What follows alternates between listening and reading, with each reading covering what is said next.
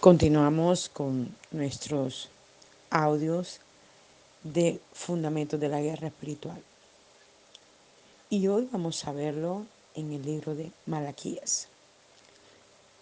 Eh, uno de los profetas menores que eh, parte, por decir de esta manera, la escritura, porque es el último libro del Antiguo Testamento y luego de allí inicia el Nuevo Testamento. Vemos en el libro de Malaquías la descripción que se da. Los sacerdotes y el pueblo habían estado robándole a Dios la adoración y las ofrendas. Malaquías capítulo 1 y capítulo 2. Pero cuando el pueblo de Dios le trae sus diezmos y ofrenda, su espíritu derrama sobre ellos bendiciones Trae todos los diezmos al alfolí y hay alimento en mi casa y probadme ahora en esto, dice Jehová de los ejércitos, si no os abriré las ventanas de los cielos y derramaré sobre vosotros bendición hasta que sobreabunde. Malaquías capítulo 3 versículo 10. El Espíritu también revela que la llegada del Mesías abriría un tiempo de sanidad mas a vosotros, los que teméis mi nombre, nacerá el sol de justicia, y en sus alas traerá salvación. Capítulo 4, versículo 2. El Espíritu de Dios preparó el camino para la llegada del Mesías, que sanaría y bendecería a los que acudirían a él.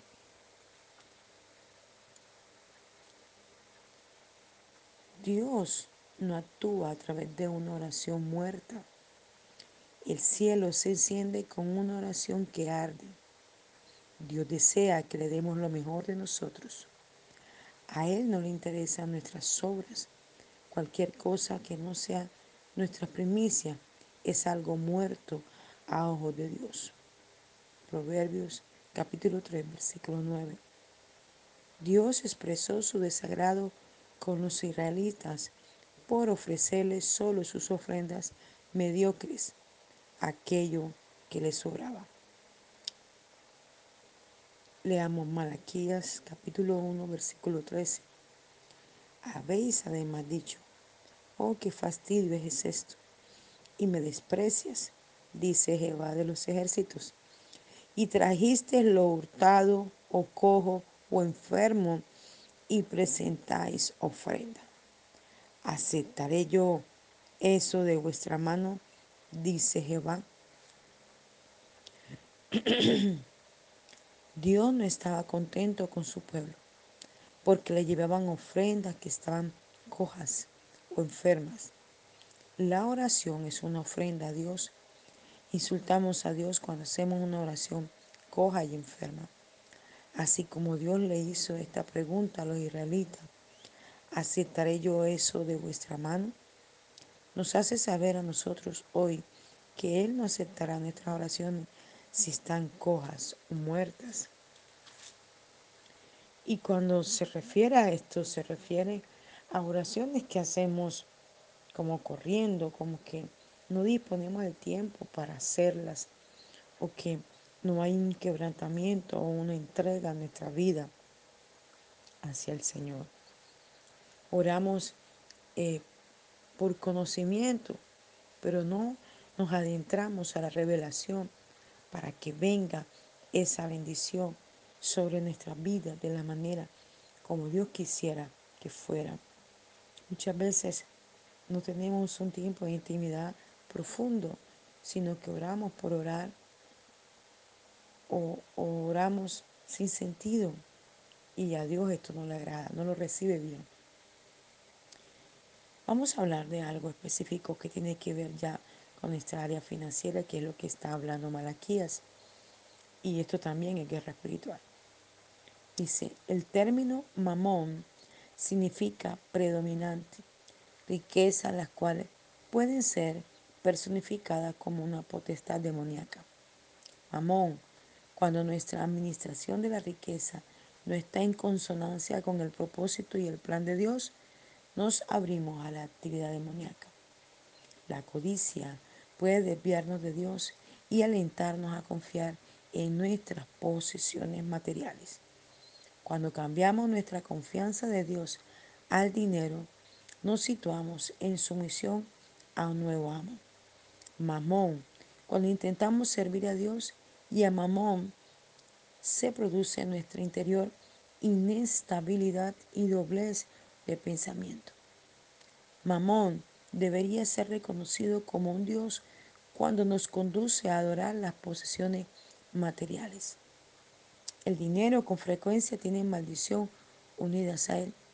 Si no rompemos las maldiciones antes de obtener el dinero, obtendremos las maldiciones que el dinero conlleva.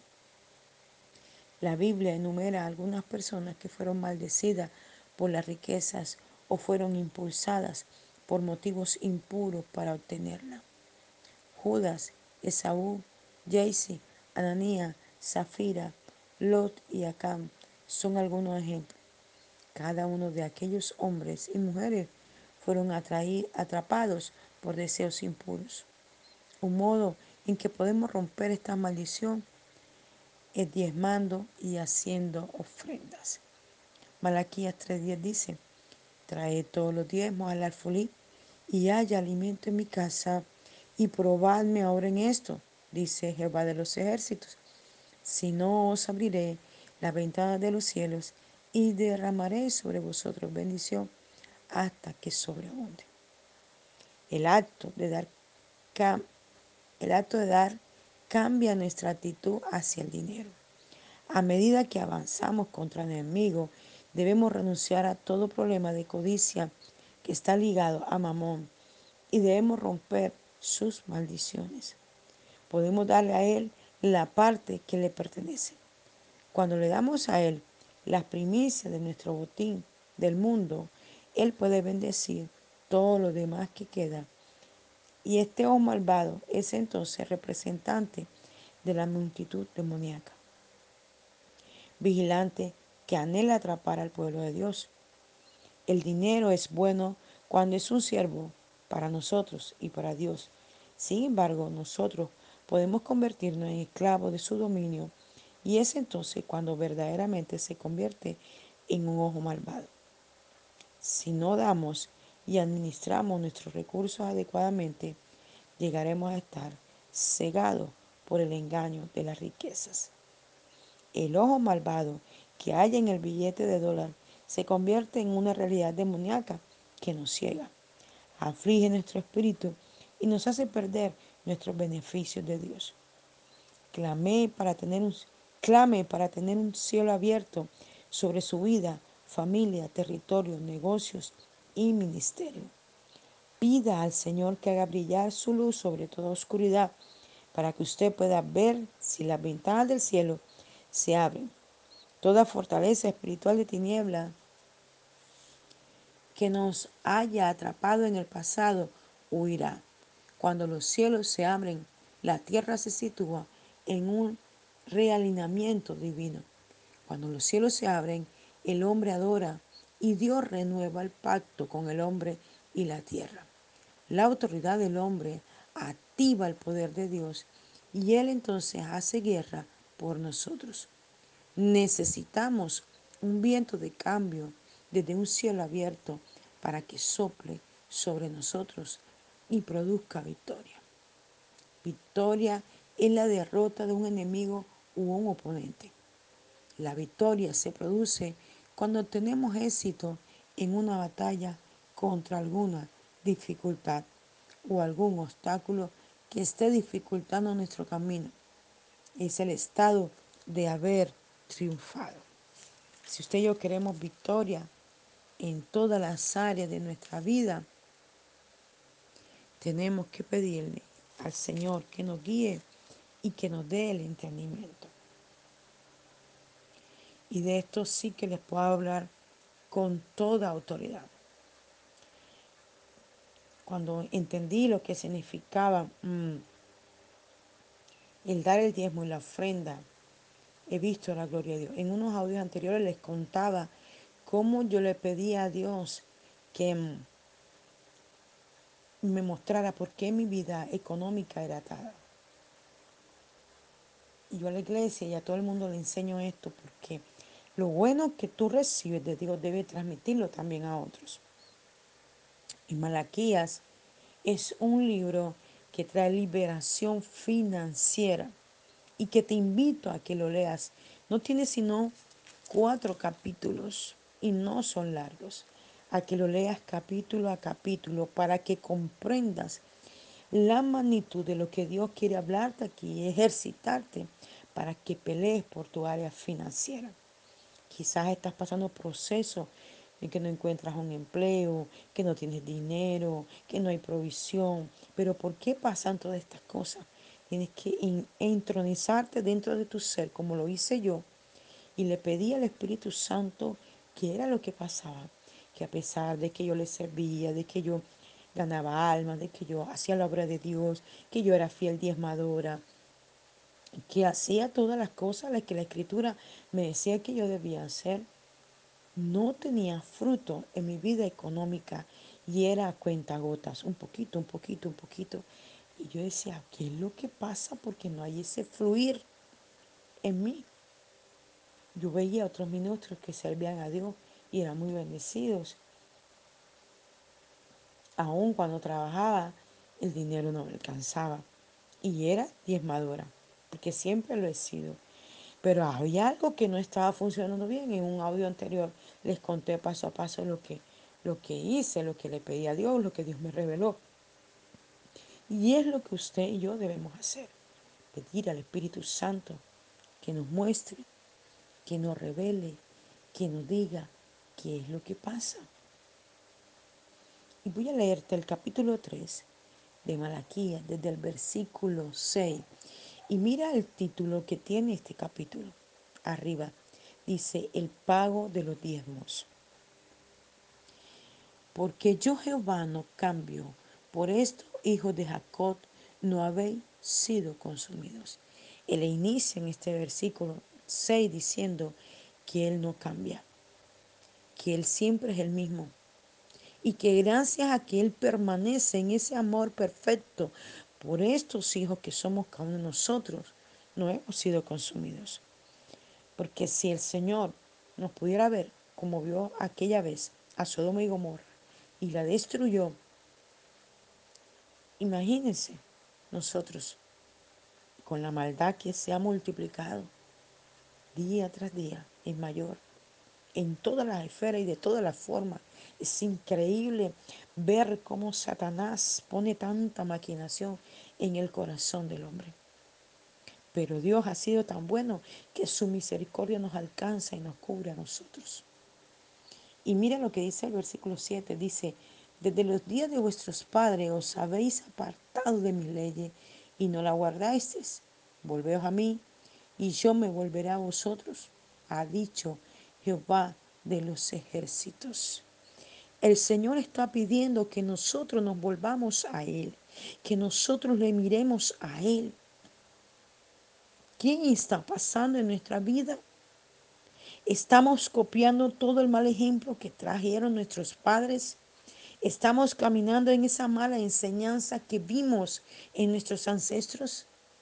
Es, es un momento de detenernos, de mirar y de pensar qué estamos haciendo con nuestra vida.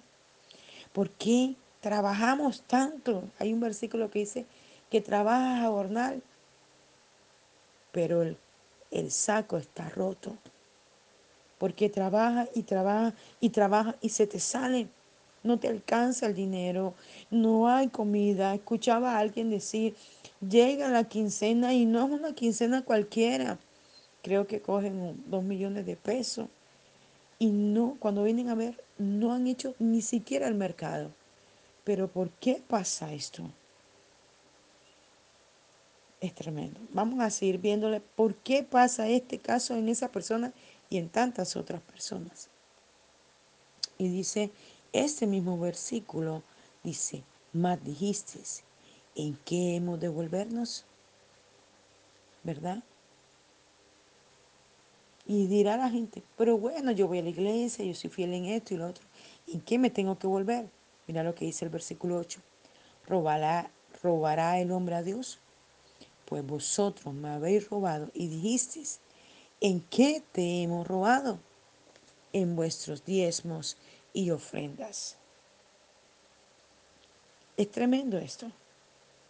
Y la gente dice, ay, pero si yo soy bueno, si yo ayudo al uno, si yo ayudo al otro, si yo doy aquí, si yo hago lo otro. Y claramente el Señor lo está diciendo en la palabra. ¿En qué me habéis robado? En vuestros diezmos y ofrendas. Porque es que los diezmos y la ofrenda son para la casa de Dios. Es lo que sostiene la casa de Dios. Los diezmos y las ofrendas no son para ayudar a la familia, no son para ayudar a las personas. Y en esto hay una controversia. Hay mucha gente dice que con eso, en vez de llevarlo a la iglesia, tú tienes que ayudar a tu familia. No, porque cuando tú eres fiel en tus diezmos y tus ofrendas y tú obedeces a Dios, Dios te da para ti, para tu casa, para tu familia, para tu hogar, para el vecino, para el amigo, para el hermano, para la oveja. Y te lo dice una persona que lo vive, que no te lo está inventando ni te lo está diciendo por decírtelo. Yo soy fiel a Dios en mi diezmo y mi ofrenda. De todo lo que a mí me entra, yo le doy a Dios. Como pastor de mi iglesia, yo soy el primero que tengo mi diezmo. Y las personas que cuentan en mi iglesia, yo siempre lo digo, pueden decir cimiento, porque yo no cuento. Yo tengo aquí en mi iglesia una chica que es la pastora de jóvenes, que ella es contadora, su esposo es contador, y ellos son los que cuentan, más los otros pastores o otros líderes y mi hija que está ahí. ¿Sabe por qué mi hija como pastora de niños y de alabanza está dentro de los que cuentan? Porque mi hija, cuando le llega su dinero, lo primero que ella hace es sacar su diezmo, sin que yo le diga. Entonces, cuando somos fieles a Dios y no le robamos a Dios, Dios trae todo lo demás que necesitamos, hasta lo más pequeño, hasta lo más ínfimo, un gancho, un perfume, una sandalia, un vestido, una comida que quieras comer. Dios lo va a traer. ¿Por qué? Porque somos fieles a Dios, porque no nos estamos robando nuestra propia semilla, porque nuestro diezmo y nuestra ofrenda son las semillas que sembramos en su casa, en su reino y que da fruto. Aleluya. Porque hay una promesa en esta palabra. Y dice, maldito soy, versículo 9, con maldición, porque vosotros, la nación toda, me habéis robado. Cuando nosotros no entregamos a Dios los diezmos y la ofrenda, nos estamos volviendo ladrones de nuestra propia bendición. Hay gente que llega a la iglesia mmm, y da los diezmos, pero eh, yo me he podido dar cuenta de personas que dan sus diezmos y por poner un ejemplo ganan 2 millones de pesos, luego sus diezmos son 200 mil pesos y dan 50. Hay personas que se ganan 4 millones y su diezmo son 400 mil pesos y dan 200 mil entonces se están volviendo ladrones de su propia bendición. Y esto como consecuencia trae la enfermedad, eh, el retraso de pago de, de, salario, problemas con los jefes, eh, ventas de casas, de fincas, de cosas que no se dan, negocios que se estancan, malas relaciones con las personas. Y entonces la gente dice, pero luego, ¿qué me está pasando? ¿Por qué esto? ¿Por qué lo otro? Pero es que tienes que mirarte dentro de ti cómo estás haciendo las cosas. Y en específico, estamos hablando de esto, de ser fiel a Dios, porque Dios mismo lo está diciendo en su palabra. No es algo que yo te estoy inventando, tú puedes leer tu Biblia. Y en esta ocasión no te estoy leyendo la Biblia parafraseada, te estoy leyendo la Biblia Reina Valera 1960. Y puedes leerla en todas las versiones, hasta la Biblia católica de Jerusalén. Y allí tú vas a encontrar este mismo texto bíblico. Hay gente que dice, es que hay que dar la, ¿cómo es que le dicen? Este, ay, se me escapa el nombre, discúlpeme, se me escapa el nombre en este momento. Este, pero es como eh, regalar algo a alguien, ya, que hasta ese nombre suena como despectivo. A mí nunca me ha gustado ese nombre, pero ahorita se me escapa eh, el diezmo y la ofrenda es para la casa de Dios. Y lo que tú le quieras dar a los demás, sea mi esposo, madre, hijo, hermanos, sobrino, primo, amigo, familiar, jefe, es algo que nace de tu corazón en agradecimiento por lo que quizás esas personas hacen por ti. Pero el primer agradecimiento que debe haber en ti es por el Señor. Porque cuando tú le das a Dios el 10, a ti te queda el 90% del 100%. Entonces hay gente que dice, ah, yo soy fiel en mi diezmo. Pero realmente no son fieles porque le están robando a Dios, porque igualmente se están robando a sí mismos. Porque no están trayendo su diezmo completo. Dice, hay gente que dice, bueno, yo cojo mi diezmo y le doy un poquito aquí, un poquito allá y un poquito acá a cada uno y estoy cumpliendo con Dios. No, Señor. Eso no está correcto. Y por eso muchas cosas no se dan en la vida de la persona. Y vuelvo y te digo, te lo dice alguien que sí cumple con Dios, que tengo la autoridad para enseñártelo y para decírtelo. Y dice más adelante, traed todos los diezmos al alfolí y haya alimento en mi casa y probarme ahora en esto, dice Jehová de los ejércitos, si no os abriré las ventanas de los cielos y derramaré sobre vosotros bendición hasta que sobreabunde. Cuando tú y yo somos fieles en el diezmo, le podemos decir, mira Padre, aquí está mi diezmo y mi ofrenda, abre la ventana de los cielos.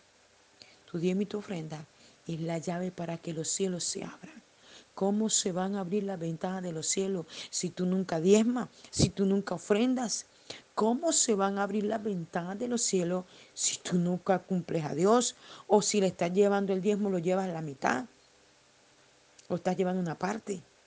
Tu llave está partida. ¿Cómo entra una llave partida en una puerta? Jamás podrás abrir una puerta con una llave partida. Si no llevas a Dios lo que a Dios corresponde, a su casa,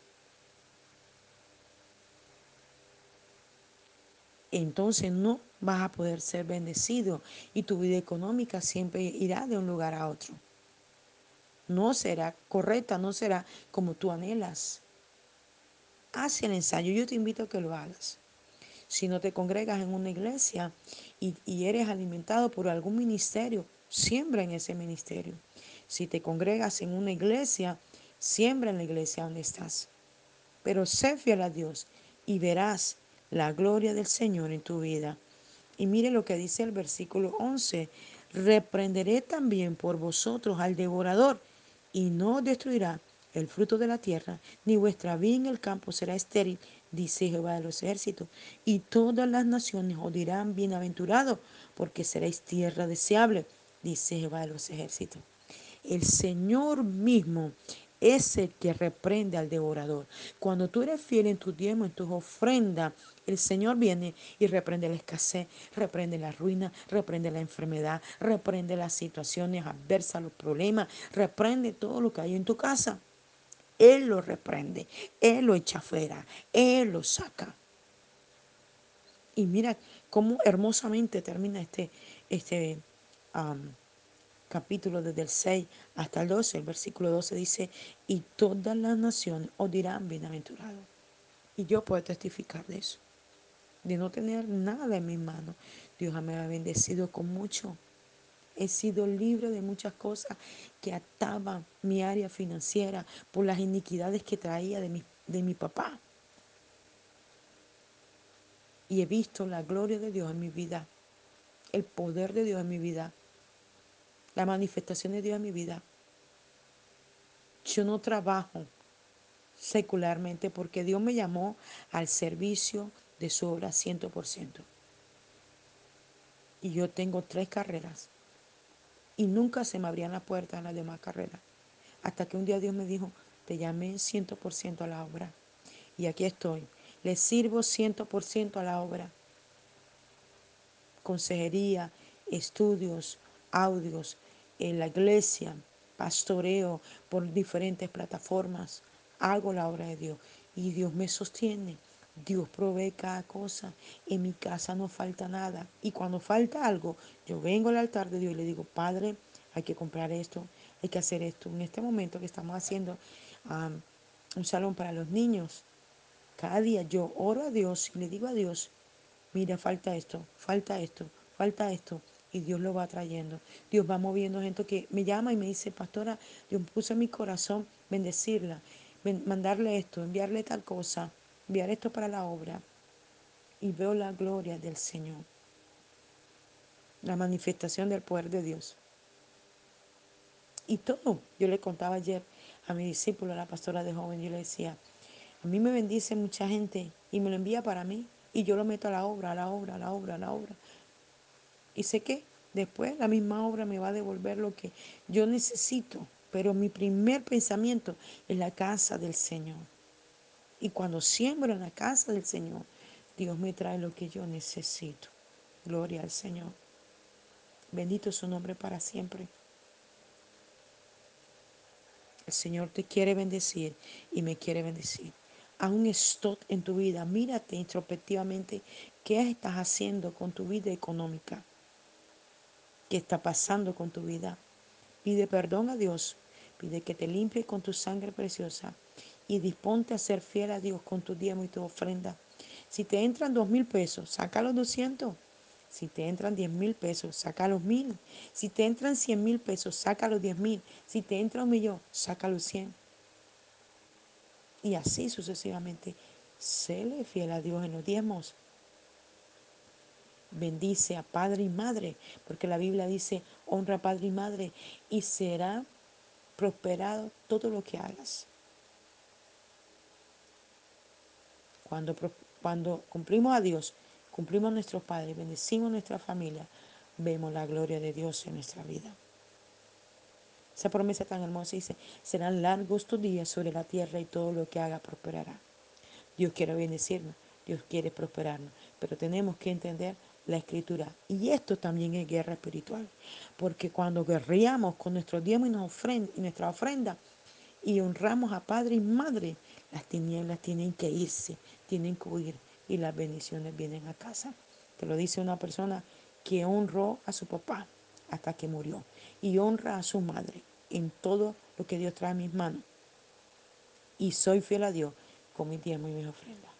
Que Dios te bendiga y que pueda traer libertad a tu mente y a tu corazón y puedas comprender en profundidad lo que Dios quiere hacer en esta área contigo. Te habló el apóstol Daniel Rentería desde el altar de Mensajeros de la Cruz de Cristo, Barranquilla, Colombia. Un abrazo fuerte en la distancia.